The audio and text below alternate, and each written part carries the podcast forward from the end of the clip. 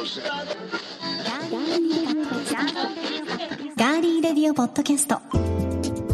皆さんこんにちは。ガーリーレディオポッドキャスト12月15日火曜日です。いかがお過ごしでしょうか？お相手は高田沙織です。そしてディレクターの足立です。よろしくお願いします。よろしくお願いします。さあ今回も名古屋のスタジオからお送りしていきますが足立さんなんかもうクリスマス先取りみたいな服装ですね。その柄が、はい、はい、ノルディックな感じで。そうとっても可愛らしいですね。ありがとうございます。またあの靴もね、はい、前と同じですけど,、赤がね。とにかく好きで。ね。そのセーターの赤と、はい、あの靴の赤 合ってますね。ありがとうございます。もうこの靴は78年ずっとあ。のすすり減ったりねちょっと傷んでくると、同じやつをまた買って。買い替えてってことですね。です。よね、はい、綺麗だなと思ったんですよ。78年履いた割にはと思ったら買い替えてるんですね、うん、同じものをずっと。そっか、はい、でもあのお気に入りのものがあるってすごいいいですよね。あありがとうございます、うん。では皆さんからのメッセージ紹介していきましょうかね、はい、今日なんかねあの、はい、足立 D のテンション低めなのでいやいや大人な感じでいくんですね、はい、今日そうですね。大人な感じでいきます。わかりました、はい、じゃあ大人な感じでお願いいたします、いらっしゃいませ。そういらっしゃいませがなんで大人な感じかわかんないですけどね。バーのマスターみたいななるほど。いいですね。何なさいますか？白州のハイボールでお願いします。かしこまりました。では読んでてください。わかりましたではメッセージ紹介します。ラジオネームめぐころさんです。はい。高田沙織様ディレクターの足立様。ラジオネームめぐころです。こんにちは。こんにちは。毎週ラジオ配信 YouTube にて楽しく聞かせてもらっています。はい。沙織さんプロデュースのベントマのお弁当がすっごい楽しみです。えまた今年沙織さんのラジオが終わってしまって寂しかった日々がありましたがまた違ったタイプで沙織さんのラジオをポッドキャストで聞けるようになったのですごく嬉しいですこれからも足立さんと仲良く楽しい放送を聞かせてくださいねといただきました。ありがとうございます。嬉しいですね、はい、嬉しいこうやってずっとね、はい、聞き続けていただいて。そうですね。はい。でこちらもですね YouTube でポッドキャストを聞いてくださっています、はい、ラジオネームゴンベイさんからのメッセージです。初めてメッセージいただきました、ね、そうなんですよ、ありがとうございます、足立 D に対する圧が強い。D に対してものを言わせず。というですねゴンベイさんからのメッセージ、はい、ありがとうございます。ありがとうございます。あのですね、ねあのまあ、別に僕、幸田さんを弁護する ものでも擁護するものでもないんですけど、はい、あの僕、そもそもディレクターがなんでこうやって出てあのパーソナリティ以上に喋ってるんだと えと思われる方もいらっしゃるかもしれませんが、まあ、これはあの初期からね聞いてくださってる方はご存知だと思うんですけど、はい、人でね。そうですあの最初は僕は裏方だったんですが、はい、まあ、あの編集あの番組の終わった後に反省会的な番組をやり始めた時にそれがポッドキャストだったんですよねで、ね、それがなんとなく面白くなって、うん、でそれがだんだんこうあの盛り上がっちゃったという。なのであの僕もこうして抜け抜けと出てますけども。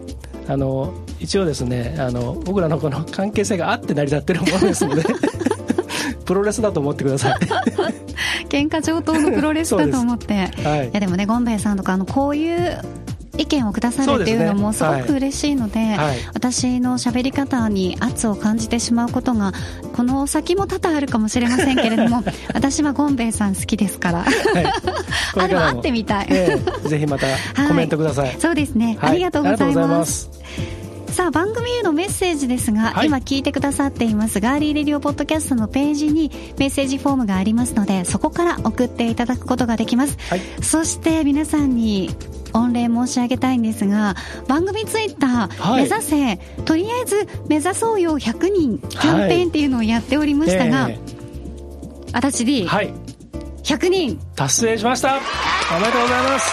ありがとうございます。皆さん本当にありがとうございます特に最後のあの5人がだんだんこう減らないっていうところでやきもきしてたんですけど、ね、減らない増えない。増えない、うん、そうそうそう。で100超えたらね案外こう日々1人2人ずつまた増えて嬉しいですね、ね、ありがたいですね。あのツイッターをフォローすると、はいもしかしたらいいことがあるかもしれないよってたまに足立 D が言ってるんですけれども、はい、前回も言いましたね、はい、今日の番組のエンディングで一つ、そのツイッターに絡んだお知らせが皆さんにとっては嬉しいお知らせだと思いますのではいそちらもですねぜひぜひあのチェックしていただきたいと思います。お楽しみに。はい。他にいただいているメッセージはまた後ほどご紹介します。それでは今回も最後までお付き合いよろしくお願いします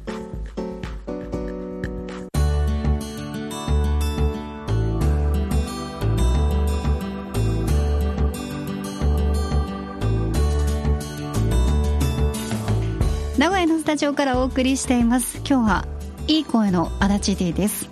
こんばんは。こんにちはかもしれませんがおはようございます。ガーリーレディオポッドキャスト。大人な感じでお送りしております。どこがっていうか そこだけなんだけどどこがっていう感じですが。いい声イコール大人大人っていう子供っぽい考えがね発想がね連想がね、はいまあ、いけませんね。はい、はい、まああのー、話をねちょっと戻していきますけれども、はい、番組に戻していきますが足立さんともよく最近は新型コロナウイルスのことについてもこうプライベートでも話すことも多くなりましたし、はいえ。ー、よく連絡する時もお互い気をつけてねって、まあ、再びそういう言葉を、ね、言い合うようになりましたけれども、はい、この新型コロナウイルス感染症の対策として最も重要といってもあのお家にいる間はね、はい、重要と言っても過言ではないのが換気だと言われています、はい、でこの寒い冬に上手に換気できるコツというのをこの時間をご紹介していきます、はい、やっぱりね換気の重要性というのを分かっていても冬は寒いですよね。そうですね、うん、で対策として手洗いマスク、まあ、消毒っていうのもありますけどもそれとともに重要なのがこの換気です、はい換気に対する意識調査というものが10月26日から28日に行われました。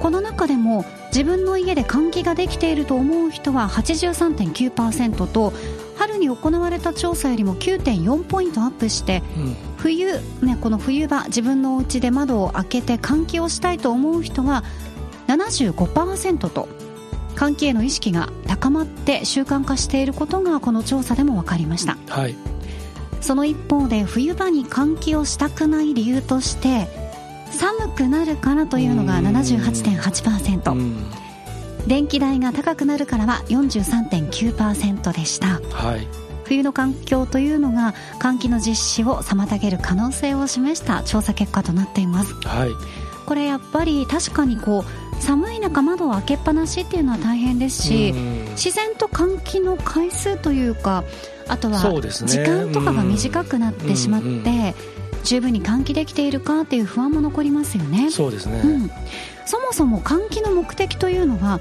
室内の空気中に溜まったウイルスや一酸化炭素などの汚染物質を外に出して外からきれいな空気を入れてその汚染物質を薄めることだと言われています、はい、現代の住宅の多くは気密性が高く何もしないままでは汚染物質が滞りやすいということなんですね、はい。エアコンつけてるから換気は大丈夫じゃないかと思っている方もいらっしゃると思いますが多くのエアコンでは室内の空気を取り込んで温めたり冷やしたりして送風口から室内に戻して循環するだけなんだそうです。はいそうですね、はい、なので換気はやっぱり別にする必要があります、ええ、そこで気になってくるのが冬場の換気ポイントです。あはい。部屋の温度を下がりにくくすることとそのためにも効率よく換気することがポイントになってきます、はい、朝や外から帰ってきた時はまずエアコンやヒーターの暖房を入れてお部屋を温めます、うん、そして暖房器具を運転したままで窓を開けて換気をしましょう、う初めに暖房を入れて壁だとかあとは床天井を温めておくことで、室内の温度が下がりにくくなるそうです、うん換気は1時間に5分を2回が目安と言われていますが寒さが気になるなら少し短めにしても大丈夫だそうです、はい、これ冬なぜかというと、うん、冬というのは夏とかよりもあの風が強いので、うん。うん、短めでも十分な換気が、ね、あの風が回りやすいということですね、はい、そして最後に窓の開け方にもコツがあるそうなんです、効率よく換気をするためには部屋に空気の通り道を作ること部屋の2箇所の窓を開けるようにしましょう。できるだけ部屋の対角線上にある窓を選びます。暖房器具から離れた窓を選ぶと節電につながります。また風の入り口の窓は小さく出口は大きく開けるとさらに空気が通りやすくなります、うん、ただし窓が1箇所しかないよという場合には扇風機を窓に向けて使って室内の空気を外に出すよう流れを作るのがおすすめです、うん冷え込みがねますます強くなりますが上手に換気をして綺麗な空気の中で健康に過ごしていきたいですね。うん、そうですね。足立さんはどれくらいあの換気されますか？今の、はい、えー、情報だと、1時間に5分を2回が目安ってなってますけれども、うんえ。ー、あのー、まあ、僕らそのいわゆるイベントの仕事だったりとか、えー、そういった現場はやっぱりそのあらゆるものの安全を守っていかなきゃいけないので、はい、あのー、そこら辺は徹底するんですけど、まあ、事務所とか通常まあ生活している時なんかっていうのはついついねあっという間にまあ1時間なんてすぐ過ぎちゃったりするんでそうですね、うん、あの気が付くとやるっていう感じですね。あのなんていうか今あったように1時間に5分を2回とかね、うん、なかなかそれそのままこうスケジュールの 通りにはいかないので。そうですよね、うん、やれる時にやる感じですかね、うんうんうん。私も結構朝起きてから窓をどうだろう30分ぐらい開けとくとかいうのはありますけど、暖房をつけてから開けた方がいいんだっていうのは、あの部屋の温度を下げないためにはね、はい、それもちょっとやってみようかなと思います。うちのねあの事務所ありがたいことにあの夏涼しくて冬暖かいんですね。いやそれは最高ですね、うん、だからありがあのあんまりねそのエアコンとかよっぽどな時じゃないとつけないっていう、えー感じなんですよ。冬もですか？冬そうですね。ええー、いいですね、うん、その代わり僕はあのといわゆる灯油ストーブが大好きなので 下が下がねこう、はいはいはい、あの床面というかそれがこう暖かくなってる感じが好きなので。私もエアコンよりはファンヒーター派です、うん、を使ってます。そっちを、はい、あの夜とかね、うん、ちょっと冷え込んできたなという時はそっちを使いますけどね、うん、だからそのなおさら灯油使うんで換気は実はそのコロナ云々よりもあの前からね。換気はよくしてる方ですね、うちは、はい。やっぱりそうやってあの習慣づいている方はいいですけれども今まで習慣がなかった方もこれを機に、いろんな意味でね空気の入れ替えというのは大事になってきますから、ね、これからあの冬に向かってお店が本当大変ですよね。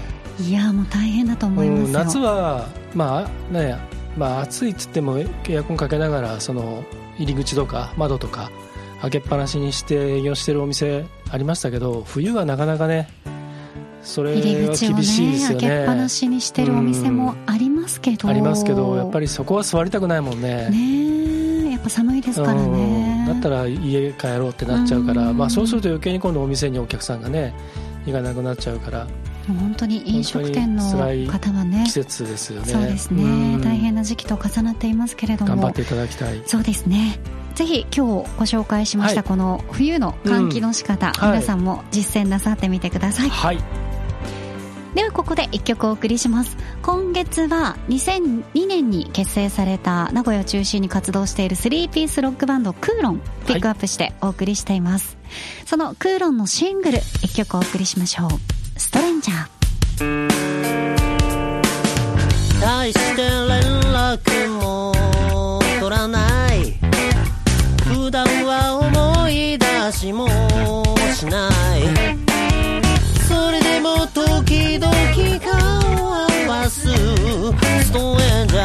調子はどうだい？いつか遠く離れてて。正直詳しく知らないが。それでも付き合い長いような。ストレンジャー調子はどうだい？捨て確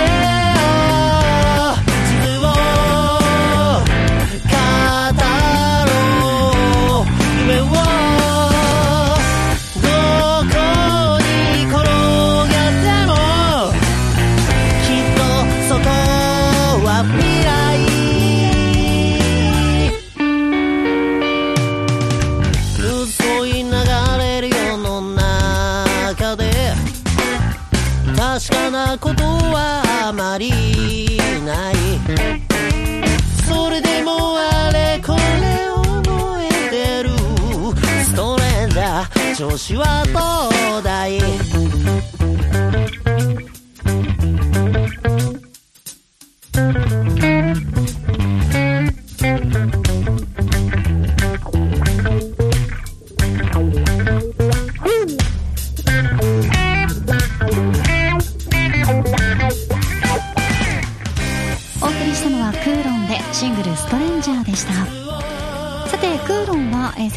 紹介していますように12月30日水曜日名古屋 L ヒッツオールでライブが開催されます。年末どんどんハッピースリーマンということで会場は7時30分。開演が夕方6時です。前利券が2000円で別途ドリンク代が必要となります、はい、クーロンの他にフェラーリアクロバット少年が、えー、このスリーマンライブということになりますので、はい、本当にあの30日、うん、ね末ですよ。31日を残して、ね。うん、ライブができるといいなとちょっとこう、ね、最近のちょっと不安な要素が出てきているので、ん、なんとかねやらせてあげたいなと思いますけどね。そうですね、はい、チケットはチケットピアやローソンチケットのほかクーロンのオフィシャルウェブサイトからも前売りチケットが予約できますので気になる方は Q に、はい、えー、竜と書いてクーロンのホームページご覧ください。ブログにリンクも貼っておきます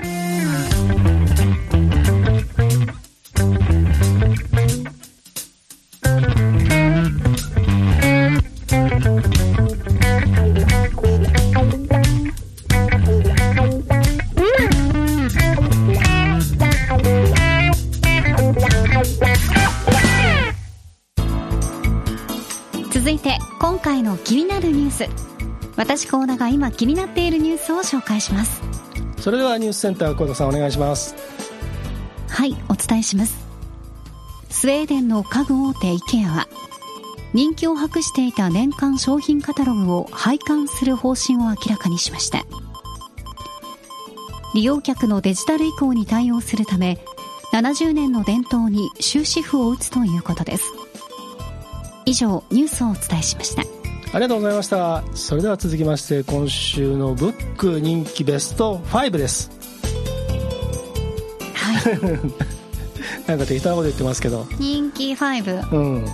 今売れるんじゃないですかね本って、うん、こう巣ごもり私結構買いますよ。ですよね、はい、うん。僕も何何冊か積んどくが 増えるばっかなんですけど、ね、はい、ついつい今本買っちゃいますねなんかね手伸びちゃいますよね、なぜ今この本の話を振ってるかっていうとこの後にちょっとそういう話が出てくるのでということから小田さんの解説が始まります。どうぞ。はい。えこちらなんですけれども IKEA が、まあ、この年間カタログ年間商品カタログを配管するということで、うんはい、この IKEA のカタログというのは非常に人気のあるカタログなんですね。うんですね、私さん。もよくねご存知なんですけど、はい、私はあの皆さん笑わないでね一回も IKEA に行ったことがないんだよ。笑っちゃダメだ笑っちゃダメだ みんな。笑っちゃダメだ。私だけが笑うってね。別に恥ずかしいことにならないいやなんかだってもう周りとかみんなさ、まあね、みんなとりあえず、行ってるじゃないですか、まあ、名古屋の人は特にね。そうでしょ？新しいのができたら行ってないとええー、って言われちゃいますもんね。そうですよ。だから、まあ、今年の冬ね、はい、年明けでも一度行ってみようかなとは思ってるんですが、うん、いやでもね年末はクリスマスで大変ですよ。えークリスマスには行かないです、うん、人がね12月はもう本当あそこはですからね。クリスマスギフトを求める人とかね、うんうんうん、そうですよね、うん、一日中いますからね、うんうん、落ち着いた時に。はいわかりました。行きたいと思います、はい、このカタログが人気で全世界の発行部数なんですがピーク時の2016年には32カ国語で、はい、なんと2億部に到達しています、はいこの印刷部数どれぐらいすごいかっていうと、うん、聖書やイスラム教の聖典、コーラン、うん、ファンタジー小説「ハリー・ポッター」シリーズと比較されるほどだったということなんですね。はい。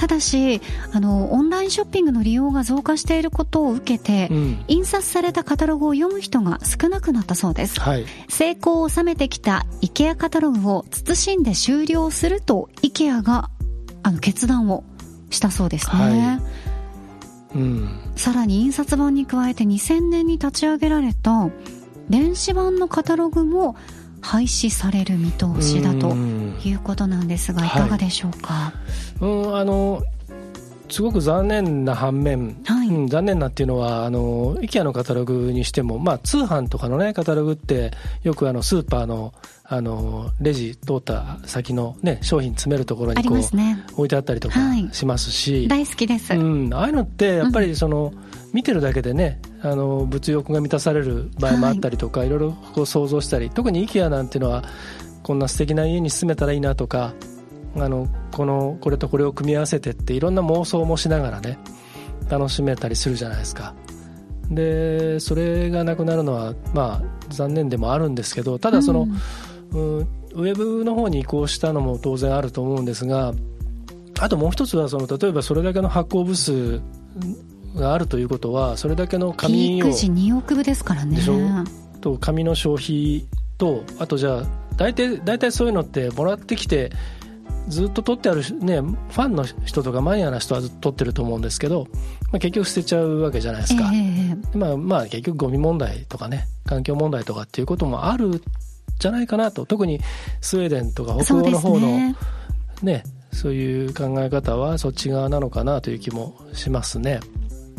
まあ、一度でいいから私もこの紙のカタログ見てみたかったです、イケアの、手に取ってみるとやっぱりね欲しくなるんですよね。うん例えばあの電子書籍電子書籍で、はい、あの小説とかあのなんか書物をね写真集でもパッドとかあのタブレットとかあのスマホとかでね入れてる方多いですよね、うん、まあ見てでもやっぱりその手に取ってこうページをめくるっていうので物語と出会っていくっていうのが感動とはまたやっぱりどうしても違うって僕らはその紙世代そうですね。私も本はやっぱりどうしても、うん紙がいいんですよ、うん、小説とか。漫画とかだと、うん、あのね、うん、電子版でも見ることありますけど、ね、手触りとか紙のね、うん、匂いとかね、音楽はね最近僕もういいやと思ってて、CD とかレコード。レレレコードは欲しいんですよね。レコードはやっぱりいいんで。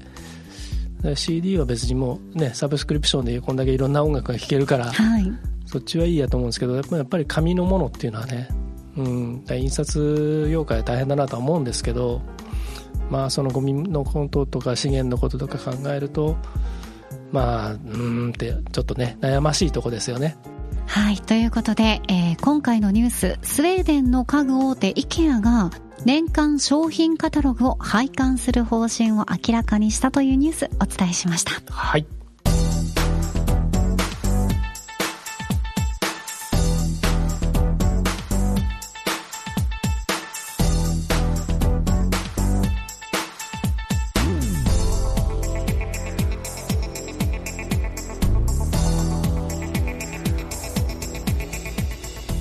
ベントマンからのお知らせです。はい。足立さんがうん。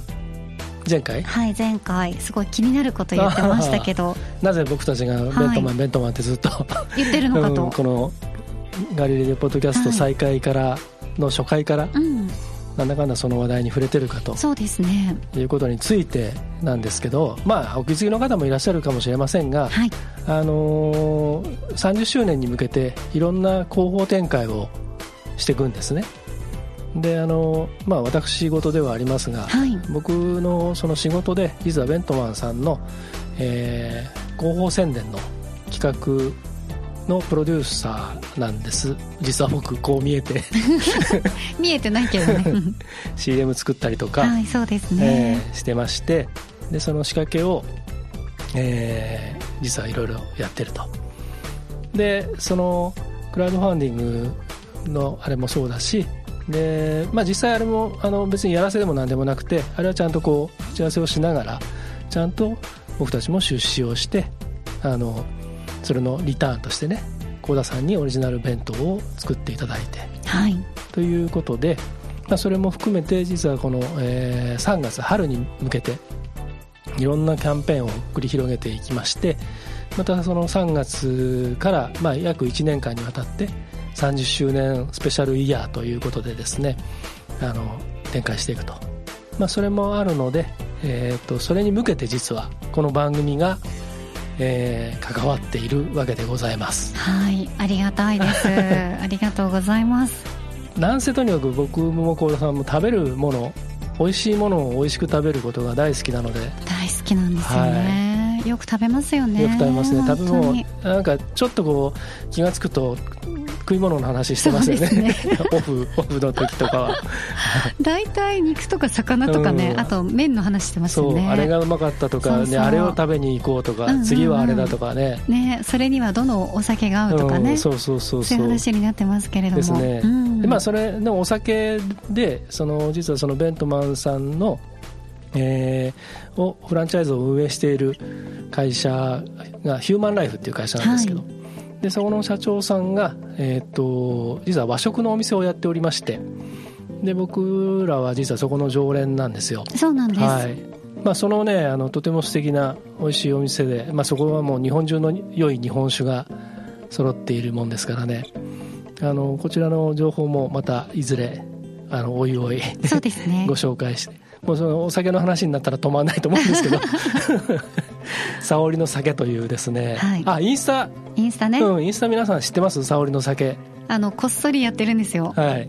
もう本当になんていうんですかね。スマホの中に日本酒のお酒がいっぱい溜まっていくわけですよ私の、はい、今まで飲んだ、はい、だからあの季節感が全然なくそれを上げるの 上げる作業が面倒くさがり屋なので、うんこれいつのっていうのをあげたりしておりますけど、うん。はい、ね。はい、忘れた頃にあげておりますのでよかったらよかったらチェックしてみてください。の酒という、はい、はい、あのインスタのアカウントがありますので。もうねこれこれもね あのちょっと話あれなんですけど あの飲んでた時コロナのむずももっと前ですけどあのたまたまちょっとこう一つ仕事の打ち上げ的なことで飲んでた時にあのその場で作ったアカウントなんですよね。あそうですそうですそうです。ね ああでもないこうでもないそうそうそうそう。日本酒好きだからそういうの作りたいって言ったら、作ればいいじゃんって、どうやって作るんですか？みたいな。じゃあもう作っちゃおう作っちゃおう一つのアカウントね、ええ、本当の自分のアカウントと別に作れるっていうことを初めて知って、タイトルどうする？っつって。ね、うん、沙織の酒で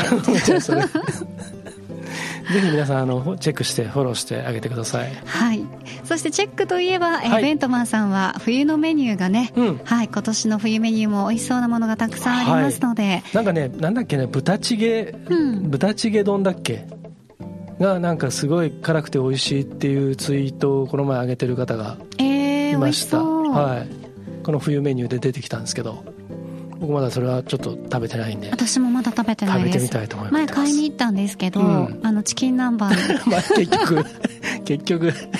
この人はチキン南蛮好きだねって思われてるはずです。あそこのお店で。冒険してみなさいたまには。冒険したいんですけど、うん、40になると冒険する心がね、何をおっしゃいます冒険する心がなくなってくるんですよ。ドラゴンボールのうん、あの見た時の衝撃のような、はい、ねああいうちょっとアドベンチャー的な感じのね、うん、持たなきゃいけないですね。そうです。ささやかなに。それこそ毎日冒険してください、毎日 毎日というか毎回毎回毎回冒険してください。あんだけメニューがあるんですから。そうです。あ、はい、びっくりした。ベントマンさんのお弁当の話ね。いやいやもうプライベートでもいいですよ。いやいやプライベートの冒険はもうちょっと。もうもういいか。もういいですはい。冒険ね。冒険させられる方なのでいつも。ああ、そうですね。そうなんです、うん、あんまり詳しくは言いませんけど。そうですね。言わないようにはい、はい、しておきましょうかね、はい、今回はね。もうそろそろあの多分このままやっていくとついボロが出て言っちゃうそうそうそうそう。言っちゃいますからね。ついつい言っちゃう。はい、うん、気をつけますはい、はい。で、えー、ホームページなどにも店舗情報も載っていますので、はい、ぜひですねメニューも合わせてチェックしてください。はいお願いします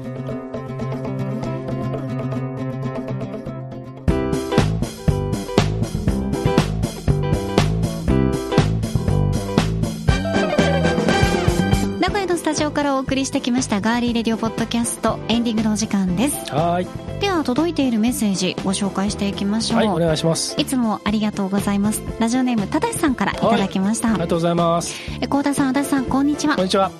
えオープニングから居酒屋トーク全開。めっちゃ楽しませてもらいました。これ12月2日の分で。お好み焼きのやつですかね。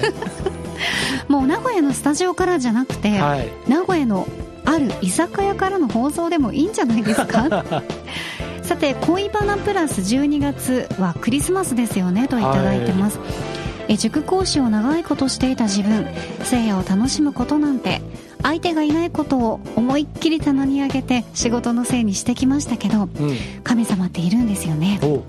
一緒に過ごしたい女性がいる時に休みが重なるんです。でどう過ごしたかって、はい、とりあえず2人だけで一緒にできることだけに専念しました、うん、メニュー決まってないくせに2人でスーパーに行ってなんやかんや喋りながら買い出しして、うん、2人でキッチンに立って料理して2人でドンペリで乾杯。あとはもごもごもごもごと。あら。いやこの時のクリスマスイブは最高でしたね。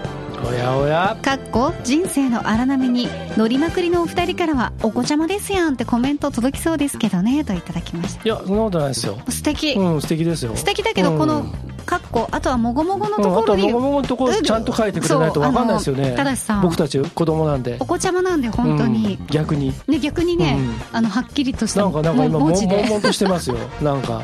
えもごもごってもごもごって何？何？どうもごもごしたのかな？ただしさん？うん。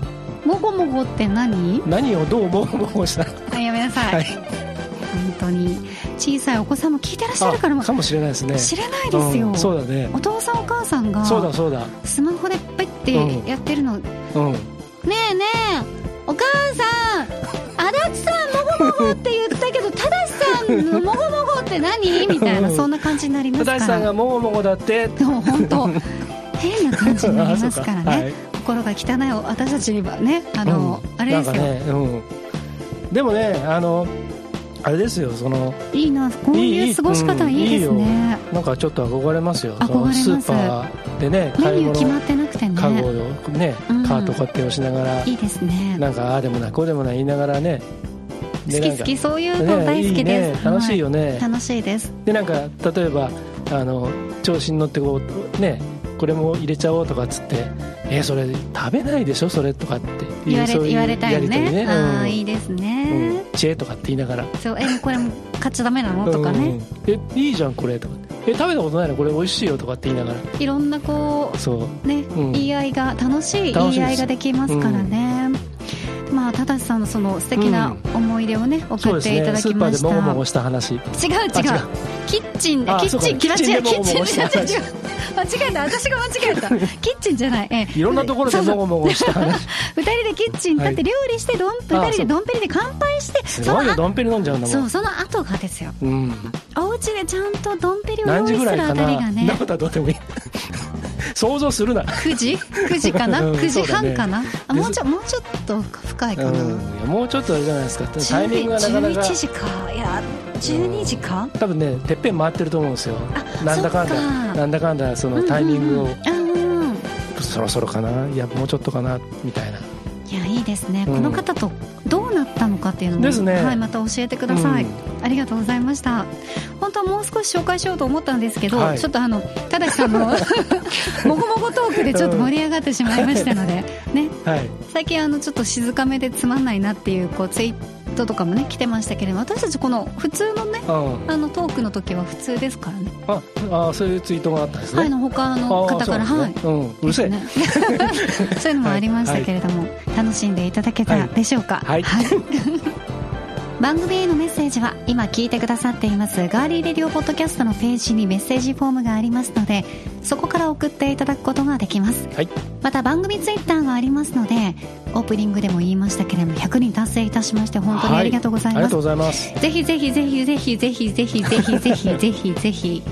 ぜひぜひぜひぜひぜひぜひぜひぜひぜひぜひぜひぜひ。ぜひぜひはあこの「ぜ」はカウントせずにぜひを何回言ったかというのを、えー、この「ハッシュタグガリの人 GRPC」をつけて、えー、ツイートしていただいた方から、えー、正解の方から抽選で。抽選で？っていうのを、はい。えー、いろいろ画策はしてるんですけど、はい。えー、冒頭でも言いましたように、はい。えー、今のちょっとクイズとは別に、はいえー、視聴者の皆さんすべてリスナーの皆さんすべてにですね、はい、チャンスのある、はい、えー、クリスマスプレゼントエンドお年玉プレゼント企画エンダー。エンダー好きですね、はい、エンダー。エンダー好きな人なんですよね、うん、エンダー沙織です。まだまだ。違います違います 違います。はい。とにかくちょっと分かりにくくなりましたけど、はい、あのまとめてもらっていいですか？はい。よろしくお願いします。はしゃいでどうするんだ？はい。えっとですねこのガリレデポッドキャストのツイッターアカウントまずフォローしてください。はい。そして次回、えー、12月22日の放送の回でそのプレゼントの詳細を発表します。はい。で必ずそこをちょっとチェックしていただいてでルールとかあのご応募方法をですね、えー、発表しますのであと何があのプレゼントされるのかと。いうこと。これ素晴らしいものがあの実は昨日ですね決まりまして。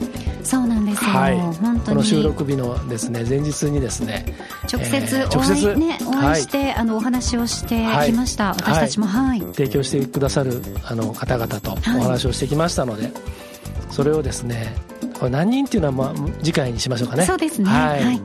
えー、ぜひ次回はもう絶対お聞き逃しなく。そうですね。はい、はい、そしてフォローを絶対いただきたいと思います、はい、お願いします。はい今週も最後までお付き合いいただきまして本当にありがとうございました。えー、新型コロナウイルスの感染が再び各地で広がっていますね。何度も言いますが私たちもあの十分気をつけて手洗いうがいマスクの着用そして換気と加湿も含めて改めて徹底していきたいと思いますので、はい、皆さんも自分にできることなさってください、はい、今週も最後までお付き合いいただきましてありがとうございました。ガーリーレディオポッドキャストお相手はディレクターの足立でした。そして郷田沙織でした。それでは来週も。どうぞお楽しみ。さようなら。おやすみなさい。またね。はい。Oh.